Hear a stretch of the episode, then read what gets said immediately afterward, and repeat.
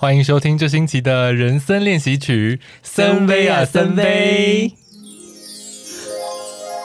终于成功了，好长的一个开头啊！对，但观众应该听不到，因为全部都会剪掉了。我只能说，我们累积到我们的 Apple Podcast 评价有五十则的时候，这个彩蛋就会释出。我不知道这个算多还是算少，听起来有点 heavy。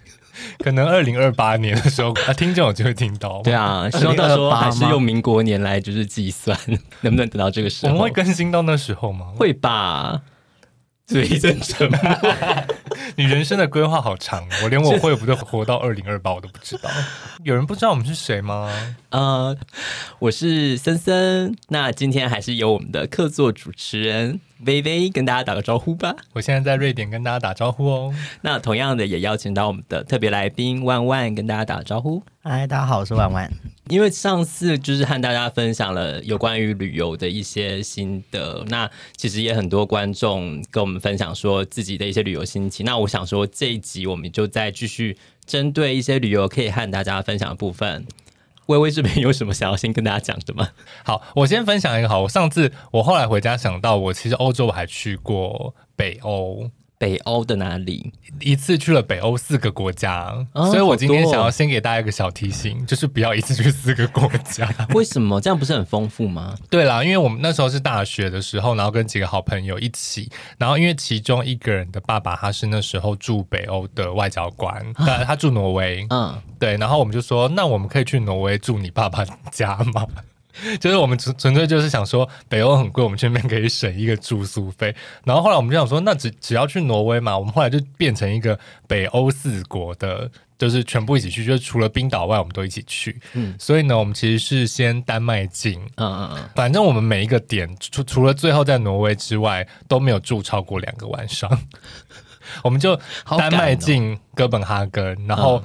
哥本哈根市区内玩一玩，我记得好像可能隔两天我们就前往了，就是瑞典，嗯，然后再从瑞典也是很快速的，然后我们就直接坐船到了芬兰，嗯，芬兰我们也回到瑞典，然后也是，所以我们瑞典，我记得我们甚至瑞典可能是后来我们第二天第二次回到瑞典的时候，我们才住了一个晚上，嗯，我们就到挪威了，所以就是其实是一个一直在移动的一个旅程，这样会很辛苦吧？对，就是真的很辛苦，然后二来是。真的没有办法做太深度的旅游，因为我们后来发现其实蛮多点蛮值得多看一下的。嗯、那我其实那那一次我目前印象最深刻的是，呃，瑞典其实有一个很好看，还蛮好看的博物馆，它叫做瓦萨战舰博物馆。哈，听起来很无聊哎。对，因为你看名称，你会觉得好像有点。我还以为你刚刚说博物馆，你要说什么阴茎博物馆之类的。也是在北欧的吧？我印象中，我没，因为我们那次去就没有，就是走这个比较十八禁的路线。那时候成年了吗？成年了，成年了。嗯，那那个那个博物馆，它是有一艘战舰，就是可能、嗯、我我有点忘记，就是十六、十七世纪的战舰。那它就是因为它开出外海，然后因为它上面载满了黄金，就它是一个那时候贵族的战舰，这样。嗯、然后它就开出去，然后因为船太重，它就沉下去了。嗯，然后它是到了就是后来就是近代技术比较好的时候，它把整艘战舰捞起来打捞，所以它里面它有整艘战舰的遗骸。然后它就是有把它复原，珍宝海鲜坊。嗯，没错。所以它是一个呃，就是那个船的本体在。对对对，然后它里面就是有顺便记录当时的那个战舰的那个时代背景的一些民众的生活，以及战舰上面它有哪些设施等等。但我们那时候只排了那个博物馆一个小时，所以我们什么都没看，我们就离开了。因为你们要赶路。对，好，了就换问万万分享一下他的旅游有没有什么就是小经验分享，或者是一些小提醒。好了。我其实我是个很少旅行的人，你不喜欢旅游吗？因为你之前好像是不是有讲过说你没有对旅游这件事没有那么热衷？对啊，我其实不是个特别喜欢移动的人。什么意思？就因为你住在六楼，所以就不喜欢到处玩？就我，我本人像植物啊，就我我很少会主动想要移动去他方之类的。不过我觉得那是因为我就是我我自己有就是完成自己一个人生的小心愿，就我去。国外住了三个月之后，我后来就对于出去玩这件事情的欲望变得非常小。不是会一般来说，在国外生活一段时间之后，会就是怀念那时候的日子啊，或是什么的。因为我就发现我的生活就是，即使到了另外一个地方，我的生活模式跟在台湾是一模一样的。就是我每天起床之后，我就去超市买东西，然后回家煮饭吃，然后回家睡觉。不一样，不一样啊！因为你在国外超市买到的东西，就是台湾能买到的东西，就是会完全不一样啊。不会啊，我都一样在找便宜的东西吃啊。好好哦，所以你就觉得说，这这个东西就很日常，不管是在国外或者是在台湾，你觉得不会让你有改变那个环境、放松身心的感觉吗？我觉得国外会让人家比较放松一点，可能是因为不会遇到认识的人，嗯、几乎、哦、就是可以做一些比较大胆的事情。也没有哎、欸，就是裸体去超市，对，才买过季商品。跟店员吵架，那也要吵得起来啊？应该是吵不起来吧？我连德文都不会说，真的。所以说你去住了三个月，但你其实没有进行观光客的行程，就是在当地生活。我有进行微观光，可是我觉得那个好像没有很观光客的行程，因为柏林有非常多博物馆，嗯、所以我就有买了一个博物馆套票。嗯、然后我有买他们很便宜的通勤证，就是早上十点之后再出门的那一种，就是可以无限搭。嗯、可是我买的票我不是买一个月，我是买三天的，所以我就三天内三个月，然后买三天的票合理吗？我那时候就没有计划好，我觉得应该要买整个月的，然后你就可以无限的逛，就是他们的博物馆这样。你这行程很匪夷所思，对，三天，所以你三个月就只出门那三天。其他时候我就是在路边乱逛，对，我就是呈现一个游民的状态。哦。所以在像你说博物馆部分，你有比较喜欢的博物馆吗？哦，我有想要推荐柏林一个犹太人博物馆，我觉得那个蛮有趣的。嗯、就是那是我如果说以后还会再去一次柏林的话，我会想要再回去逛一次的地方。嗯嗯嗯嗯，它就是其实它长得很不像一般的博物馆，因为目的性不是用来展出任何文献的。嗯，从头到尾体验一下。犹太人的历史和文化，所以它的空间设计还有它里面展出的东西都不会是太正规的东西，有很多是以氛围为主，譬如说那种很崎岖的走道啊，或很压迫的，就是过道之类的。那也有一些比较有趣的东西，就是有一些体验性的呃玩具或是互动型的装置。刚刚其实微微有分享到说去看那个战舰博物馆的部分，我出国其实还还蛮容易去看这些展览的。我去英国伦敦玩的时候买它那个 pass，也就是它会包含非常非常多的博物馆，那里面有一个博物馆我印象非常深刻，叫做汽车博物馆。呃，我记得他那个点不是在一个非常就是很多地方集结，就是他要特别专程去的一个地方。就是我先生坚持说，哦，这点看起来很有趣，而且他门票就是好像单买的话就是比较贵。就去了之后呢，哎，还真无聊呢。就是你想说什么意思？因为可能我觉得，当然也是我对于车子这件事可能比较没有兴趣啦，就是。可以看到很多奇形怪状的车子，或者是什么车子的原型长什么样啊，什么特别的颜色，或什么电影人物有开过啊什么的。但老实说，我真的不在乎，因为我是在路上连就是这什么厂牌的车主都有点叫不出来的那种人。我也是，我不知道是不是男同志对于车子比较没有兴趣啊？标签还是有对车有兴趣的男同志吧？啊，绝对是有的，但我好像没有认识就是了，是不是？嗯、对啊，因为我觉得其实像博物馆，呃，不管是像去呃罗浮宫啊，或者是大英博物馆，或者是像去纽约的时候，我们都会特别排一些这种比较知名的点。那在里面，不管是一些很必看的一些展览品，嗯、或者是说可能一些在他们的纪念品商店买一些小东西，我觉得这都是蛮蛮典型的一个行程啦。那、嗯、而且我觉得像这些展览比较知名的博物馆，它通常进去的方式就是都会呃不是很贵的门票。我印象中，像是我记得我们去纽约的时候，去那个大都会博物馆，他记得、嗯、我记得他是用捐献的方式嘛？哎、欸，好像是。对啊，然后我们好像就是。就是凑了身上的零钱，真的是凑了身上的零钱。而且在纽约的时候，我还印象比较深刻，是那时候我们有去那个 Ground Zero，嗯，就是九一一的遗址。对对对，然后他也是捐献进去，然后但是那个时候我们我记得我跟薇薇两个人身上几乎就是没有什么小钞之类，所以真的是非常丢脸的，就是用了一些硬币。他是不是有一个建议的金额？然后我们给的好像比那个建议的金额少。对，我记得我好像就放了不到一美金之类。但是不减我们对那些罹难的人的敬意。对对，我必须说，嘴好软哦，对，嘴真的好软。那个展览，我觉得就是因为它是在我们有生之年曾经经历过的一个世界上蛮知名的一个恐怖攻击，但是你真的到现场的时候就会非常非常震撼，因为它现在就是剩下了当地两个大洞，那变成一个水不断往下流，就是在现场，我觉得那种感染到的那种氛围，我觉得真的是蛮让我震撼的。但是因为刚刚提到就是进场入场费啊，有的很多都是用捐献的方式，这件事情就那时候就是拿出了非常少的钱，这件事让我印象非常的深刻，也让我觉得说，如果说大家有所准备的话，还是就是准备一些他建议的金额再入场会比较好啦。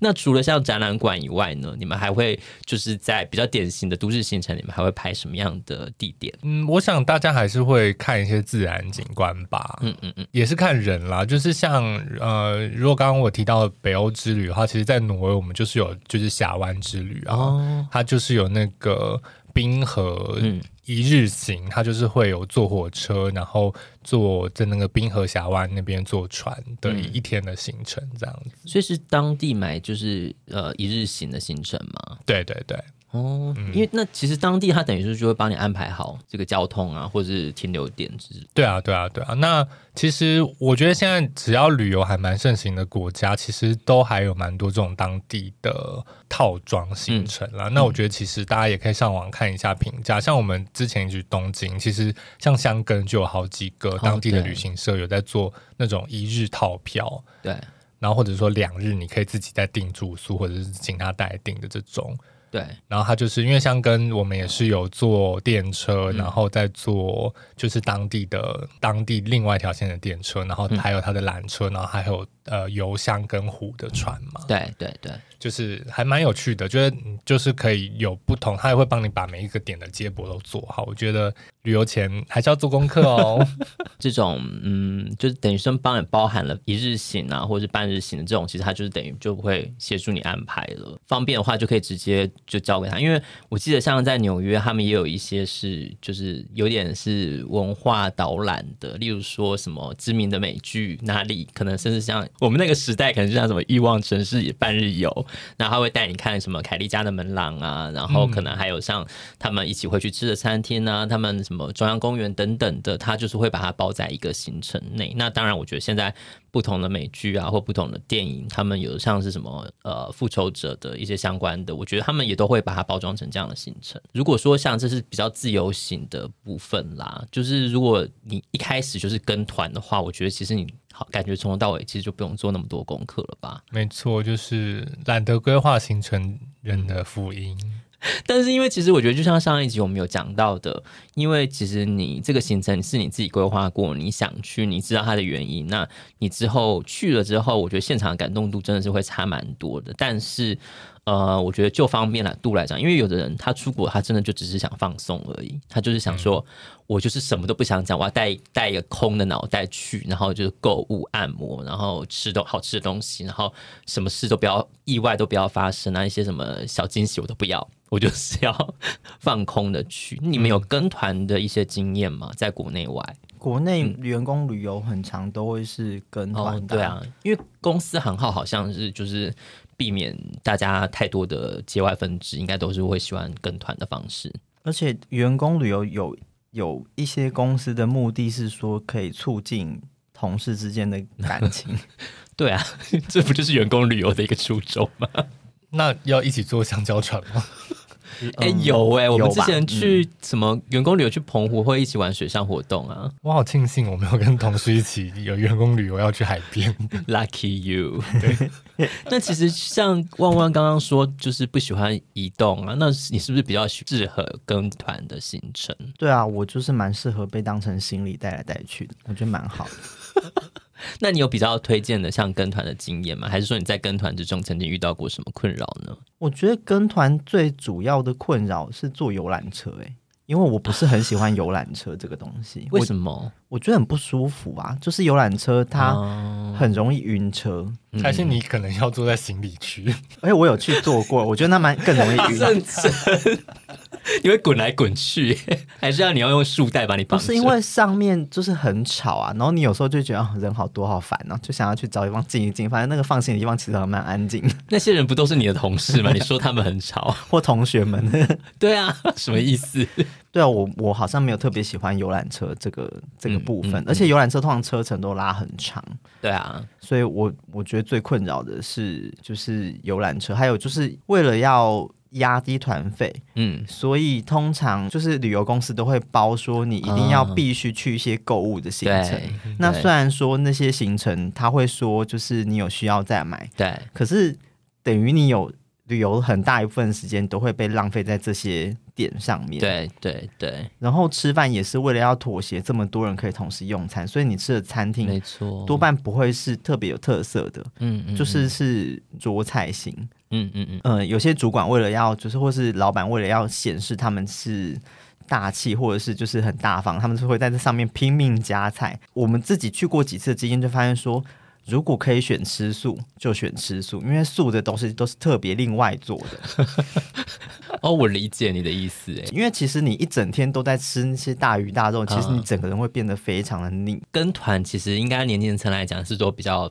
偏长辈才会选择跟团，但是长辈有时候在跟团的时候，他们会说吃到东西如果都是青菜的话，他们是会不开心，所以觉得有点不澎湃这样。对对对对，说他满桌黑龙黑啊，对，就满桌都是哦，然后就吃到后来就觉得哦好腻哦，想说就是青菜可以多一点嘛，就没有。对，我可以理解，因为我觉得你刚刚讲的几个点都蛮关键的，一个是交通上。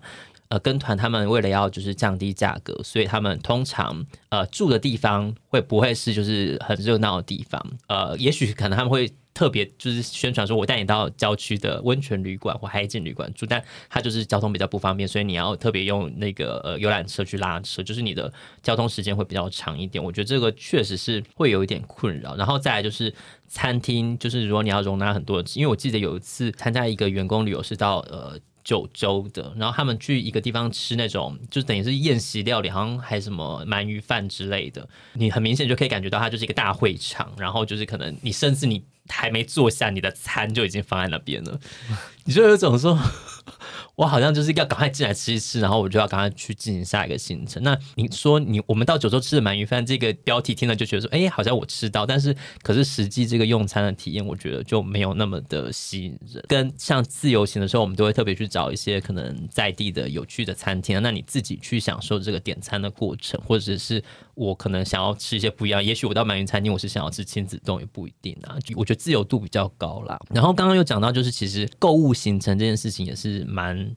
蛮恼人的，就是虽然说他会说你不用特别一定要买，他都会带你，尤其是我觉得日本团，他们就会带你到一个很明显就是中国人开的商店，嗯、然后里面卖的东西呢，很多都会跟你呃在市面上听说你要到日本必买的东西会很像，嗯嗯、像什么。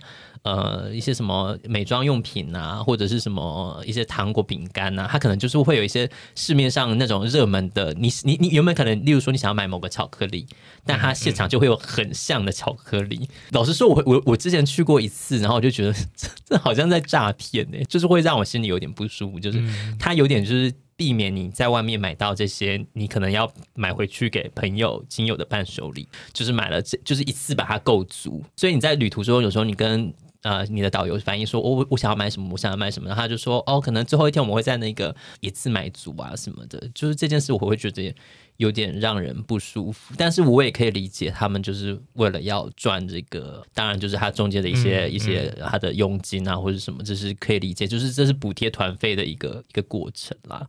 对啊，你们有参加过这种就是必须要买东西的情况吗？有喂、欸，泰国，然后那个导游还跟我们公司的同事吵架，好精彩哦！他就是我那时候待在公司，他去的出的团，其实团费当然预算一定是不高，对。然后我们那时候同事应该普遍也都不是就是特别有消费力的人，嗯嗯嗯，所以我们去到那边的时候，导游邀请我们去看秀，我们也说哦不用，然后他就是想要。就是带我们去一些卖那种什么假的名牌包的那个 工厂啊，或者是一些就是什么蛇蛇胆还是什么之类，就是那个就是药品类的，我们都要崩溃哦。对不起，我们我们基本上他们他推销东西，我们我们进去我们就是逛一圈就没有要，就是没有要买。后来我们就是那种皮件工厂的时候，我们没有买，他好像没有要放我们走的意思，所以有同事就有点妥协，就是买了几样。嗯，然后后来上游览车的时候，那个。导游他就很生气，就说我没有看过你们这么穷酸的团，就是认真直接讲。对啊，他是生气的讲，他说你们就是秀也不看，然后东西也不买，那你们到底出国来干嘛？然后呢，大家就是就一片沉默，很尴尬。可是因为我们来，导游也太没品了。可是这不是第一次遇到这样的，因为后来我、嗯、我换到现在的公司，我们后来就是同事好像有因为类似的事情去跟导游吵架过，就是。有些导游真的在你不支持他的消费的状况下，嗯、他就是会觉得要用语言来羞辱你。哈，我我觉得这是手腕的问题，因为你刚刚一讲，脑中就浮现我也有类似的。呃，我的状况会再更惨一点，因为我们那时候是学生的时期，就是我们的消费力是更低落。然后那时候我记得是我们研究室就是一起去金门玩。然后我们是跟团的，因为反正就是旅行社会把一切就是安排的很好，在那个团里面就是安排买了一个那个一条根，反正就是金门的一个草药的药膏啊，说什么就是专门去一个店里面，然后我们大家就是在有点像是简报室，就小小的一间，然后就是坐就是坐一排一排，就是有人就出来就是跟我们讲些这些药膏啊怎样，然后可能就是左右会有各有一个小姐就是在等着填单这样子。然后，可是你就可以想当然，一个是我们学生的消费力不会那么强，然后第二个是哪个学生会想要在金门买一条根的？哎，可是你们是参加一个大的旅行团吗？就是有其他人的？没有，没有其他人，只有你们研究，就只有我们。对，然后当下就是可以想想见，就是他。讲了是不是功效啊多好啊，什么活血啊什么什么的，然后我们大家就是看着台上，然后放空，然后天外面天气又非常的热，然后我就想说就在那边吹冷气，但是呈现像刚刚你刚刚讲的，就是我们没有人买，他就好像没有要要让我们走的一个情况，然后就是后来就有一个学姐，她就是有点可能也类似结尾吧，就说哦那我就买一条药膏好了，所以她在让我们就是在那边看她的秀，看了半个小时一个小时，就卖卖出了一条药膏，那但他们就是有。不停的在讲话跟推销，就是有点类似。一开始可能他会在前面就表演，就是可能说哦这个东西多好多好，然后讲完之后，然后小姐就说哎，在可以跟我填单哦什么的，然后大家就可能纷纷看自己的手指啊，然后就是看着或是看着远方啊，或者是沉默这样子，然后就是场面就是一度非常之尴尬。那但是因为学生的时候，你也不会想说这跟我有什么关系嘛，你就会觉得说。嗯，好，应该会过去吧。确实，就像你刚刚讲的，他他那个导游后来也有跟我们的，就是类似我们接洽的窗口，就是有点抱怨说，很不喜欢做这种学生团啊，因为消费力很低啊什么。但是老实说，其实听了，我觉得他讲这些话不会让我想要因此而激发我想要购买的欲望。对啊。因为我觉得用到言语攻击，你就想说，对，对啊，我就穷酸，怎么了？对啊，怎么了吗？为什么我要就是我？我们又不是说被你骂穷酸，说好，老子不是花不起，我要拿十万块出来买一条根。我们不是这种人。可是我觉得，像公司旅游，你如果说万万老板会在意大家吃的好不好，然后要加码，嗯、为什么？这就是如果遇到这种，甚至导游说说你们团怎么那么穷酸，那老板不是应该觉得更丢脸？啊、那就是承办的人不是会被老板骂吗？哦，可是我当时的老板。不是那种就是会出去帮你夹菜的那种老板，当时的老板他还就是是穷酸的老板，他也没有打包走的老板。嗯，他他会觉得我们应该要用员工旅游的时候来帮公司做点形象啊？谁要做这种形象啊？烂死了！我才不要嘞！而且我干嘛要做形象给旅旅行社看？他他有点误会公司的制度，就是那时候我们的我们其实有一半的钱是员工自己出的，嗯、他以为全部钱都他出的，就是他有点误会，哦，就是服委会的钱。对，可是他没有搞清楚那个制度，oh. 所以他当初对于这件事情他有点误会，所以你们还要就是摆一个形象在外面，那旅旅游太太有压力了吧？反正这件事情就结束了嘛，我也换工作了。我刚刚又想到说，我之前还有就是跟员工旅游去清迈，那我们也是。就是包一个小的巴士，然后就是一起导游呢，他就是，但我觉得他的手腕，我不知道这样说有没有算比较好。我现在好像有什么，就是曼谷包，他们是可能那个时候在台湾比较风行，然后我们就有同事可能就是会说，哎，他想要去哪里买曼谷包什么的，然后导游就会说，哦，我知道有一个地方卖的比较便宜，因为其实曼谷包它是有一个特定的品牌在卖这个东西，但是他当然想可以想见，就是市面上它有非常多的仿冒品，然后可能导游就会说什么，哦，我知道有一间。在卖很像，然后就就是就是也是一样的东西啊，然后更便宜什么什么的。大家心里其实听到之后，我觉得就不会改变他的那个呃消费的理。他就是说我就是要曼谷抛这个牌子的东西，嗯、所以他们对导导游讲这句话就是。我们都完全就装作没听到，然后甚至呢，有一次我们开车要到一个景点的时候，然后就是在路上，可能导游就说：“哦，那个呃，我说那个很曼谷包，就是很像那个商店就在这附近。”然后我们车上人都集体装睡，就全部大家都是睡觉，然后就就只剩下一个同事说。是哦，就 这样车就这样开过去，然后后来就过一会儿下车之后，他大家就说你你刚才睡觉，他说没有在装睡，真所谓装睡的人叫不醒，真的就是虽然他我觉得他也是有点引导的方式啦，嗯、但是至少我觉得他如果说他直接就是欺骗你说我知道那间店在哪里，然后就直接带你去，然后你看根本就不是，然后你。这样我觉得这样其实这样观感更差，尤其是当现在你大家都已经说好我要什么，然后就你你端出来的，你又装傻端出来一个假的东西，我觉得这其实这种感觉就很不好啊。嗯嗯，所以我觉得导游这种引导购买的手腕，确实有时候会让人有一点不舒服。但是如果说他能够提供一些比较好的服务的话，我我觉得有差欸，因为我们后来去冲绳的团，就是我们也是分两团出，然后第一团也是就是有发生。不买东西，然后导游就生气，又发生。对，可是那一团 我我是第二团，就是因为第一团就是行程其实排的蛮差的，譬如说去逛 mall，他就只给他半个小时去逛 outlet，这半个小时 outlet 就是买不到任何东西，啊，他就是故意限缩你 outlet 时间，然后让你去他想要买东西的地方消费。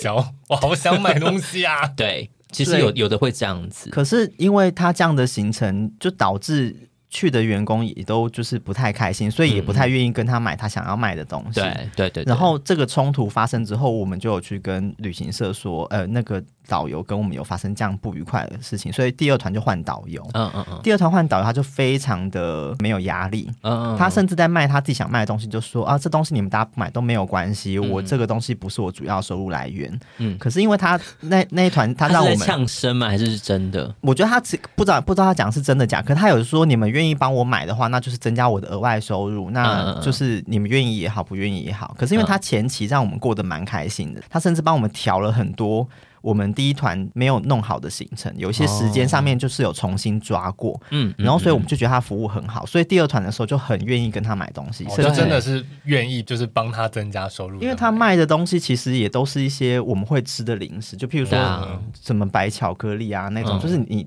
只要去日本都会买回来的东西，嗯、那个服务有没有好，会增加购买的意愿呢？会啊，完全就是会啊。尤其像你刚刚说那个什么一条根那个东西，其实那个东西如果是长辈团去，就会买 非常多，真的是啊。那他们就应该要开发一些年轻人会买的东西啊。嗯、我觉得他就是没有随着你的团的属性去调整他的，就是他可能我觉得我这个地方就是卖菜刀卖一条根，那你年轻人不想买那是你的事，但是我觉得这就是你就赚不到这些人的钱了、啊。一条根润滑液，这听起来。怪怪的，开发就是给一些同志旅游团 采购。你觉得同志旅游团愿意买这个吗？就是在酸痛的时候可以用，是不是？对啊，我就觉得其实像你讲的，呃，导游他通常可以帮你解决掉很多问题的时候，你就会觉得感谢他。而可能当然你自己有需求的话，我觉得就会很很加强这个购买力啊，因为。确实，我在想说，如果假设我今天要带我的爸妈出国，就是等于说有一个长辈要服侍的话，就是有一些麻烦事可以交个导游去做，我觉得就会方便很多啊。我觉得直接丢给团最方便。没错，就是千万不要陪同他们出去，那反正就会是你自己。对啊，因为我觉得光是陪爸妈在国内旅游的时候，就是会有点辛苦，很容易吵架，真的。对啊，所以我觉得让这些负面情绪，如果说有呃人可以承受的话，应该蛮好的。你说导游 要承受爸妈的怒气是吗？哎、欸，因为我觉得有时候，当然虽然说刚刚讲很多像导游他们推销手法比较劣质的话，但是有时候他们被一些无理的要求的时候，其实你如果说身为一个旁观者，有时候看了也会觉得有点可怕。就像是呃有有在旅行团里面有一些长辈比较不守时的话。然后导游可能就是要再三劝告啊，或者是什么，就是明明我们就已经讲好几点要出发，几点要干嘛，然后可能有些人就会跑来跑去，甚至他们会觉觉得这这不是我的错，然后是责怪导游为什么没有先讲好啊，或什么的。讲到那个，我们上次那个第一团跟导游吵架，其实就是因为有个同事迷路了。他在 mall 里面迷路，可是他在日本，就是他没有带网路，嗯，可能他们几个同事共用一个网路，就他刚好走丢了，所以那个人找不回来，那那个导游就非常生气，都没有找回来嘛，有找回来，可是那个导游他当下他没有想要出去找那个同事，他也不让其他人去找那个同事，他他怕大家走散的人更多，对，可是这样那个走丢人就一辈子找不回来，如果他方向感真的很差的话，最后到底怎么回来的？就是有同事跟他吵完架之后就冲出去找人。啊。好戏剧化，有网路的人出去找，因为你你确保有一个带着网络的人出去，他可以联络方向或是有定位什么的，比较方便呢、啊。嗯，是一个琼瑶的旅游团。对，对。哎、欸，说到这个，那你们会呃。就是导游在车上介绍景点啊，或者讲一些无微博的时候，你们会觉得很 annoying 吗？老实说，我觉得就是仔细考量，因为我没有参加过很多旅游团，但我其实因为我小时候家里是开旅行社的，我是老师，我是不是要道歉吗？不用啊，你就是以旅行社的角度来指责我们。没有啦，因为我觉得，因为家里自己是开旅行社，所以那时候也会认识比较多旅游同业，所以基本上小时候如果家里一起出去玩，参加旅行团，基本上就不太会有这种跟导游不愉快的行程发生。Oh. 那我觉得，因为以前也有参加过什么日本团啊，然后那种我们也是跟导游买东西买的开心，嗯、可能一部分也是就是我爸妈知道，就是他们有他们难处，所以就是也会觉得、oh. 啊，那就买一买没关系。就是那时候我还小，就没有想那么多。好像出去有时候在游览车上，真的不会太认真听导游说话，所以如果导游太活泼，你有时候可能会觉得他是不是很吵？对，我就在想这件事情，就是你会觉得说，因为导游通常就是大家可以想要每天装。游览车的时候，他就开始讲说：“哦，今天今天我们可能要去大阪城。然后说到这个大阪城，大家知道是谁住在那里吗？然后就开始开始巴拉巴拉讲到什么大阪城多高啊，什么占地面积啊，城市那里边什么，就是他可能会做这样的介绍。嗯、我觉得好像就变成他一个职责，哎，就是你可能有时候就看着窗外想说，哦，街景好美哦，然后就睡着，然后醒来说，哎，导游还在讲，就是你会觉得说，一方面觉得很很辛苦，但一方面又觉觉得说，好像是不是没有人在听呢？”我觉得要看他们说故事的功力，嗯，因为我有遇过，就是那种会讲到我睡着的，嗯，然后有遇过，就是他讲完之后，我虽然不记得任何事情，可是我当下是觉得体验好的，哦，就是他他讲话的方式不可能，如果他是直接说，哦，我们现在是左边就是那个大阪城，巴拉巴拉巴拉，这种就是会睡着，嗯，可他如果不是用这种方式跟你讲，他是先从一个事件讲起，哦，然后就是这也太难了吧？可是我在上面削主板这样子，也没有，他就可能就是会先讲一。一个人的故事，然后最后才带到说，那个人就是在下我，可能吧？对啊。哎，说到在下我，刚刚想到我们那个金门的导游呢，他就跟我们讲说什么，呃。说到这个金门呢、啊，我在这在地生活了很久。你知道这个金门的电话亭，哎，就是在下我设计的。然后我们当下全全车的人就有帮他拍手吗？就说哦，好厉害哦。然后我心里想说，what？谁在意？你们就是没有达到他要的效果。他们要那个，可是我我们花钱，为什么我要去取悦他？我就问。可是我们不是很擅长，就是没有灵魂的取悦别人吗？可是哇，好厉害哦。当下就是这样的反应而已，哦、甚至可能就是看着窗外，他想说谁在乎，到底谁在？那时候一定是没有什么赖之类，不然就帮他传个贴图之类的，按个贴图。对，总之就是因为我觉得这种怪导游的事情让我印象非常深刻。那你们有在国外遇到过什么被诈骗的经验吗？因为其实我觉得。就像上次讲的，你台湾的治安相对国外来讲是好很多，但是其实我觉得到国外的时候会有很多千奇百怪，尤其是当你是身为一个观光客这种比较脆弱的角色的时候，你没有遇到过需要呃，例如说警察帮忙啊，或者路人协助，或者是你真的就觉得哦，我被骗了 的这种情况吗？有啊，我就差点被骗，我没有实际上的钱的被骗，因为那个钱被骗，哦，也没有哎、欸，那是什么被骗了呢？我被骗了个资啊，就我的、啊、我的护照被呃护照的影本被被骗走。我当初想要去柏林的时候，我那时候想要租短租的房子，嗯嗯，嗯可是我本身就是不是个规划能力很好的人，所以我就是我觉得你规划能力很好，你不要妄自菲薄。我就我就请我在柏林的同学帮我找房子，然后他就找了一个就是看起来条件非常非常好的短租，那个照片看起来就会觉得在。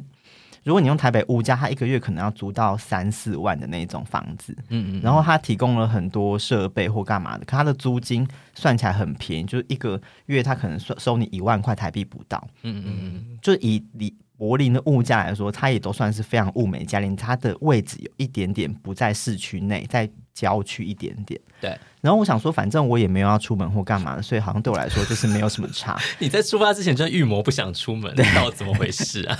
有多讨厌出门？我就问。没有，我我我的想法是说，你不用每一天都观光，你可能就是在家里享受它的三温暖。呃，他好像没有三温暖，可是就想说，就是如果你只是去那边生活一段期间，就是休息一下或干嘛的，那个房子看起来很不错，他就希望你租三个月，就是台币五万块，但占我的旅费的一一半。嗯，是说还有含押金什么之类吗？对，就是反正就是五万块，然后然后所以我那时候就想说，他叫我先汇钱给他，用什么西联汇款。那个房东说他不住在柏林，他住在英国，他会说他会从英国把钥匙寄到台湾来给我。嗯哼。就这件事情听完之后，我就问他说：“那要是我没收到钥匙呢？那我要出发的时候，不就会是？”就是我没有钥匙，对，我错过钥匙这件事情，他都跟我说不要担心，他们会想办法让钥匙到我手上来。然后我我其实我已经准备好钱，我要去做汇款这件事情的时候，我我就跑去行天宫拜拜。然后我拜完拜之后，我就忽然有一个想法，想说这件事会不会是诈骗啊？然后我就想说，我来上网查一下有没有租屋诈骗。我还去找那个房东的个资，这样就是查了以后就发现说，哦，这个行为基本上就是那个账号是诈骗账户哦，就是那个西联的账号是。诈骗账户，然后我就想说，哦，那还好，我没有把钱就被骗了。对，可是我的神明点醒，对啊，对，可是我的我的护照可能就被他拿去用在骗其他人身上，因为我拿到查你的护照资料，就是你就是一个 诈骗的房东，有可能。可是后来我我同学就有帮我去跟柏林的警方有备案，这样就说我有有发生这件事情，所以你现在入境德国就是会被逮捕。你确定你同学不是同伙吗？不是吧？他有什么有什么好骗我的呢？之前我有印象，我去巴厘岛的时候，曾经遇过一个蛮特别的诈骗啦。因为我们巴厘岛是有点半自由行，就是等于是说，我们主要大家可以想象去巴厘岛，就是住在那个 villa 里面啊，然后可能享受它的设备。但是我们有一个同事，他就很想要去一个。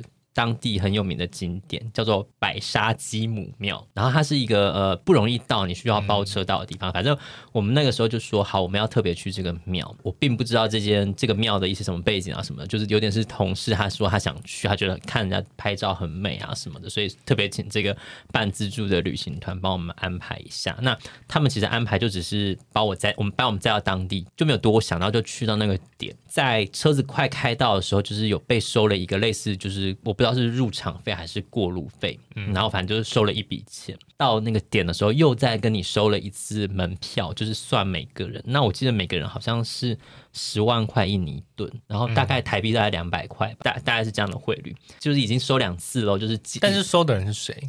你不知道他是谁？车停下来，然后就有人说要收钱。对对对对，就是有一个类似很像路边的亭子，然后有些人就是要请你在上面填一些名字啊资料。但是我想说，我填名字干什么？你他是要记录有多少人来嘛？什么？反正反正他就跟你收每个人头，可能就是这个入场费。然后进去之后呢，他们就是有规定说，好像是呃当地你必须你进去，你不能就是就是我这样随便逛，他是要有一个当地人带着的。然后他是说这个门票钱就是 for 那个当地人的带着的，就是有点是带，你就觉得哎，一切很合理啊，就是我在。这边看呢、啊，我付了门票，有人带，然后他接下来就会说：“OK，你们就是不能穿短裤，就是他为了要尊重这个庙的文化，你每个人就是如果说像假设我们穿背心或是短裤的话，你租那个长的布，然后把你自己就围起来。嗯、那我们当下就是其实就觉得自己很有智慧，因为我们之前就有听说过这件事情，所以我们早就已经都围好了。然后只有就是一些比较没有智慧的同事，就是 真的要租这个布。”反正我们这些都，我们都准备好，我们就觉得自己是小聪明，就是躲过这个租金，因为其实租金我记得也是不便宜，就是也差不多就是要十万块印尼盾这样子的一个金额。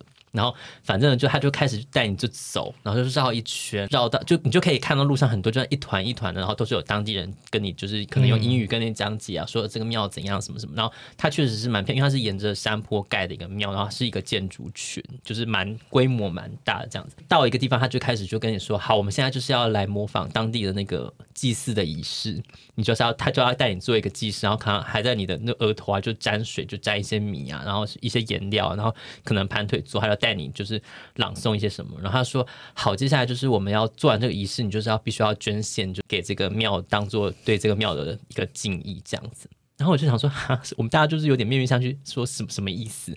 他说接下来就是大家必须要捐献，大概就是五十万印尼盾，一千块台币啊。对我每个人每个人，然后而且我还我还我因为我就想说什么意思？然后我们大家就是有种面面相觑，想说哈这个。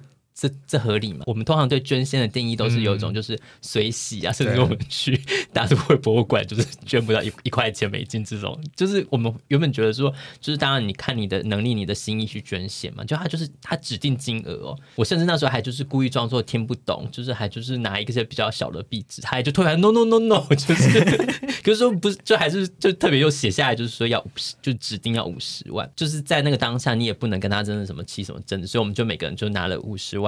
就是印尼盾出来，然后捐献出去，然后他还帮我们就拍照，然后那张照片我印象非常深刻，就是我们每个人的脸就是被诈骗过的，就是脸都歪掉，然后想说什么意思，然后大家脸就超臭，然后拍了一张，就是头上还有米粒，然后我想说他一边拍照就想说直接白痴，你你们没有做到这个功课哎，对，重点就是我要讲的就是功课，就是后来我们回来查就发现这是一个他们好像。很被争议的一件事情，它那个景点有点类似，就是被一些当地的可能可能特特殊的分子，就是有点把持了。呃、那当然，我觉得这可能也涉及到他们一些文化保存的议题，或是当地势力的问题，呃、就是他们也没有要正面处理这件事情。就是有些人他可能，如果说你当然，如果就是可能你。不怕，就是这些被被威胁啊什么的，你当然就大拉拉在里面走走拍照。但是他就是因为太太多诈骗的事情频传，然后导致说，其实很多人就是甚至拒去这个景景点，所以就是所有去那个人都被。都被要求捐献那个景，就是你很难逃逃脱这件事情，导致大家联合抵制这个景点。所以你去就是你要有被诈骗这么多钱的心理准备，就是他会剥你好多层皮，到你可能入场费就收两次，然后租那个布又收一次，然后最后捐献再跟你收一次。那我甚至还有听说，就是有网友在那个背包客栈，他分享的经验是他被骗更多的。某种程度上，一个是我们跟同事一起去，身在异乡，你也不太可能就是真的跟他大吵架，就是或者是说我就是不付啊，怎样你拿我怎么办啊什么的。那同事应该也会很尴尬吧？就是在这种人身安全没有保障的情况之下，你在一个荒山野岭的，你也没办法说什么。对啊，可能是印尼严加把持的公庙，说自己没钱呢，他他就他就会叫你同事凑啊。哦，对啊，一定就是会，你是一群人的，啊，然后他就一定会就是想办法从你那边扎出来啊，好可怕哦！当下就是装傻，就是说 I don't know，然后就拿出一个很小的壁纸钞票，马上就被退货。哎，你蛮容易在国外被诈骗的。导游就说：“你看看那些墙上的剪年，就是那些付不出钱的人。”对，就是你，你以为这个红色啊是怎么来的？你以为他这么栩栩如生，是我们的师傅手工很好吗？这才叫一漂亮。好可怕哦！因为其实你刚刚说，我好像我觉得有时候真的是去一些国家，你就是会比较提心吊胆。像上上次我讲说去巴黎的那种，就是你你光是到机场到火车站那种气氛，你就会觉得是、哦、巴黎蛮可怕的，对啊。然后还有我之前也去过像中国，呃，比大概十年前去中国那种车站的时候，是我们要做一个类似金刚阵，就是外面要有一些比较 壮硕的人挡在外面，要不然你就觉得其实。就是对我里面会有奇怪的人会混进来啊什么？有些地方的，就是它的治安，你确实是有需要提心吊胆的。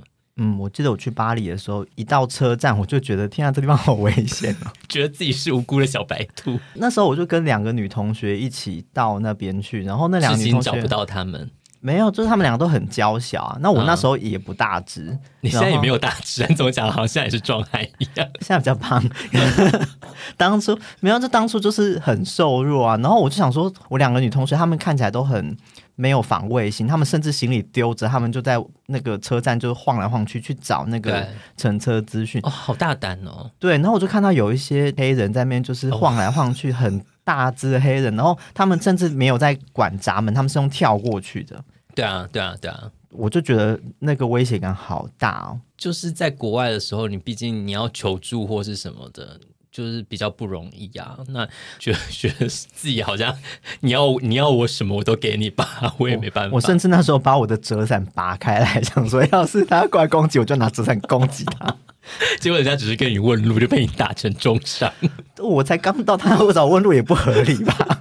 哎、欸，对耶，我觉得就是这种不合理的事情，因为有时候确实在国外会遇到一些很奇怪，就你明明你看起来是个观光客，但人家就会故意跟你搭讪啊什么的。我有在日本被搭讪过，而且他们的用词都一模一样。哎，怎样？就是日本人要不要叫小姐？不是，他们都会说我的阿嬷在你们台湾当过国小老师。我遇过两三个人，他们都用同一套台词在讲。在哪车站吗？还是在二丁目？我在京都哎、欸，京都的公车上，会不会是他们针对的沟通上？所以等下他们就是你，你有在讲话，所以他们发现你是台湾人吗？因为我看起来可能真的很观光客吧，那时候就是很茫然、啊。可是他怎么？那些人是日本人，日本人。然后他们为什么会看起来很像观光客？我不我不知道为什么看起来很观光客。穿了一个 I love Kyoto 的衣服，我们好像没有，应该就是讲中文或是什么的吧？因为我不会讲日文啊，嗯、我就是看起来。他们是日本人，他们有办法区分你是亚洲哪里的？没有，他们讲他们会试图用。英文讲很烂的英文，对啊，那他怎么确定你是台湾人，不是中国人？他会先问你从哪里来，哦、他的搭讪会先问说你，还是直接他不管你从哪哪里来，他都说我的阿嬷以前在那边，对，也有可能。然后下一句呢？我我没有，他没有诈骗我，可是他们会搭讪，会想要跟你聊天，还是说他们有一本快快乐乐学中文，里面有一句是我的阿嬷在你那边教中文。也没有吧，还是搭讪教师？他们都是有一个，我觉得如何搭讪讲中文的外国人。因为不是，我不是只有遇到一个人跟我这样子讲，就是我好像在那一趟旅程当中有遇到两三个人都用同一组话跟我讲。那你最后怎么回应？就说又来阿嬷是不是？没有那么像吧？那时候就想说哦，好巧，就是我那时候年纪很小，我可能只会说这种话，想说哦是哦，好巧哦，在哪里？然后就是可能说我们嘉义或什么之类的。哎，所以他真的讲出台湾的地名？对对对，他会讲或台南这种，他会他会讲出一个。可能早期真的很多人来台湾。对啊，我是说可能他们真的，可是我那时候就有点惊讶，想说。为什么每个来搭讪我的人都会跟我讲这句话？可能是替身使者的互相吸引吧。嗯，或者他们最后一定要跟你要到 Line，不然会被他们教练骂。当初没有，当初没有 Line 啊，当初连智慧型手机都没有，这样好怪哦。嗯，我要讲被被骗色的故事吗？好，耶，终于听到重点了，耶、yeah。就是我们那时候去参观一个日本的寺庙，然后就遇到一个和尚，他就看到。我然后就就说，哎，就是他说他教我静坐这样，然后就把我带到一个小房间去，然后你就被用红色的绳子捆缚起来。没有，可是他他就是会要跟你说，你呼吸要呼吸到哪，他就真的是从裤子里面摸进去，哈，摸到你的铃铛。呃，没有到那么下面，就是你的气要吸到会阴处啊，就手就摸到会阴处这样。然后我那时候想说，这个是正常的行为嘛？而且外面还有其他观光客，哎，就是他没有在管，好禁断哦，他没有在管外面的人。然后我说，天哪，就是这个行为好怪。你说外面是门是打开的还是门是打开的？Oh my god，门是打开了，他就在伸进你的裤子里面掏东西。其实外面的人有买门票吧？可是没有很多人，就是那是一个人少的寺庙。然后我就觉得这件事情整个好奇怪，好难下评论的一个消息。所以下一阶段他就是拿毛笔在你身上抄经文吗？没有啊，后来我就我们就赶快离开，因为觉得这件事情不是正常的事情啊，就想说。但只有你一个人在小房间里，没有，就我和我同行的人。然后可是他有被掏吗？在旁边，对啊。然后他在摸，他只摸你吗？两个他都。那和尚帅吗？我我甚至没有印象他的长相，可是我我刚只是忽然想到有这件事情发生过，会不会这是导致我后来对旅游印象很差，不想出去玩的原因？潜意识就是你在国外被就是有点类似性侵害，然后导致你就对国外的印象不好。哎、欸，我们节目很有意义耶，就是帮你找到了你出国的心结，是这样说吗？我我本来就没有特别喜欢出去玩，没有，我觉得是因为这件事情。我觉得你可能要再去一次那个庙化解这个。对对对对对对对对。还是你这次你就主动出击攻击和尚，我说摸这里是吧？说我现在气都吸到这了，然后用手就下去，好激烈的那个。那薇薇在国外有遇到过什么类似被性骚扰的事情吗？没有，语带哭音。我现在想到，我有一次就是也是，但但我没有真的被骗到钱啊，就是有一次我。自己先去美国，跟我妹两个人，嗯，然后我们也是就是要去车站坐车，然后那时候在排队的时候，就有一个黑人过来跟我们两个搭讪，嗯，他就觉得就是他也是就是好像很活泼啊，就说哎、欸、你们从哪里来啊，怎么怎么样，然后就、嗯、最后他就是跟就是我们边排队，他就跟着我们一起排，然后排到那个窗口，然后他就直接转头问我们说哎、欸、你们要去哪？我们说哦我要坐到哪一站，然后他就直接帮我跟那个。窗窗口的人说：“啊、哦，他要坐到哪站票？”然后我，然后我就想说：“哦，他只是帮我讲。”然后我，我最后就付钱给那个窗口。然后就买完票，他就说：“哎，我帮你买票，哎、嗯，那你要给我多少钱？”他可能说个十块、二十块美金。那我想说，太荒谬了吧？对啊，然后我就说：“没有啊，我又没有要求你要帮我。嗯”然后我就很快速的跟我妹两个人就快步离开。但我后来想到说，我们当下好像是也有可能会死。对啊，哎，你好，你好好有勇气哦。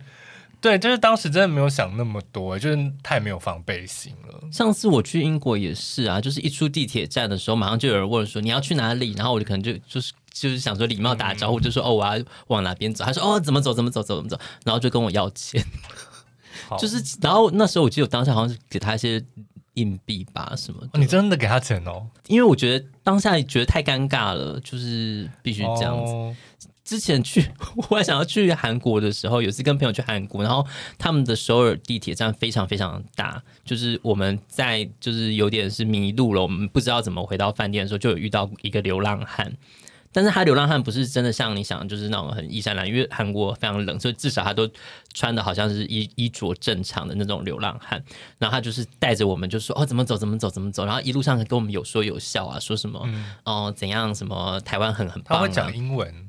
我记得是用英文沟通的，然后反正就是就带我们找到了我们旅馆方向的出口，然后那时候已经非常晚，已经超过十二点，很多其实地铁站的那个门几乎都有的已经关起来，因为他们地铁站是有我记得营业到十二点多一点多的，嗯，然后呢，到最后我们找到方向的时候。他就突然说：“那我带你们走这么多路，你是不是要给我一些感谢什么的？”然后我们当下其实就是有一种，就是哎，刚刚我们不是还聊得很开心吗？给他一个飞吻，没有，因为那时候我记得我们去乐天超市，去韩国必去的乐天超市，然后我们就还想说：“嗯，那你要不要泡面？” 还给他一些想说饼干什么的，蛮贱杀的一群人。对，然后他还说：“No No No No，他就是要钱。”然后这时候我们就是。我们的旅途中的一个就是非常决断的朋友就说没有这种事，然后就带着我们大家就往回头走，好勇敢哦！那个人就也就是踢就是越南计程车司机车门的人。我现在其实回想起来，其实有有这种朋友，虽然有时候会让你陷于险境，但是确实也可以很快把你带离这种状况。就像你当初转身就是离开那个黑人，哦、虽然你有可能会从背后被杀了，真的。嗯，在国外其实有时候就是，嗯，因为像我觉得别人跟你打招呼，你就很自然就是打招呼回去。但是有时候真的他们做出一些比较不合理的事，例如抚摸你的会阴 私密处、衣服遮起来的地方，对，就是有可能会还是要有所防备啦。毕竟在国外你也很难去及时的取取得一些协助啊。所以要带一个会很凶的朋友一起出去玩，但他也可能会让你惹祸上身。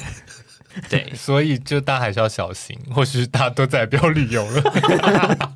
能够出国真的还是蛮可以转换心情跟放松的啊，虽然外外好像不同意。我觉得你这次克服了这个被性骚扰的心结之后，你应该要去尝试。好了，我们一起再去日本那个，好不好？我们在旁边帮你加油。我觉得年纪一脸不愿意的样子。我觉得现在应该也不会有人想要特别想要摸我之类的吧？还好，不然不然我们可以看一下那个远远看一下和尚帅不帅。你说在这么多年之后嘛，那我还要去想一下那个时候庙是哪一间？我觉得你赶快回去做一下功课，我们之后再来跟大家报告。哦，你说会摸人的庙吗？对，去就会被摸哦。好，哎、欸，我们这集真的好，内容好丰富，真的，我觉得好累哦。好啦，那我们就先分享到这边，谢谢大家这周的收听，大家拜拜，拜拜。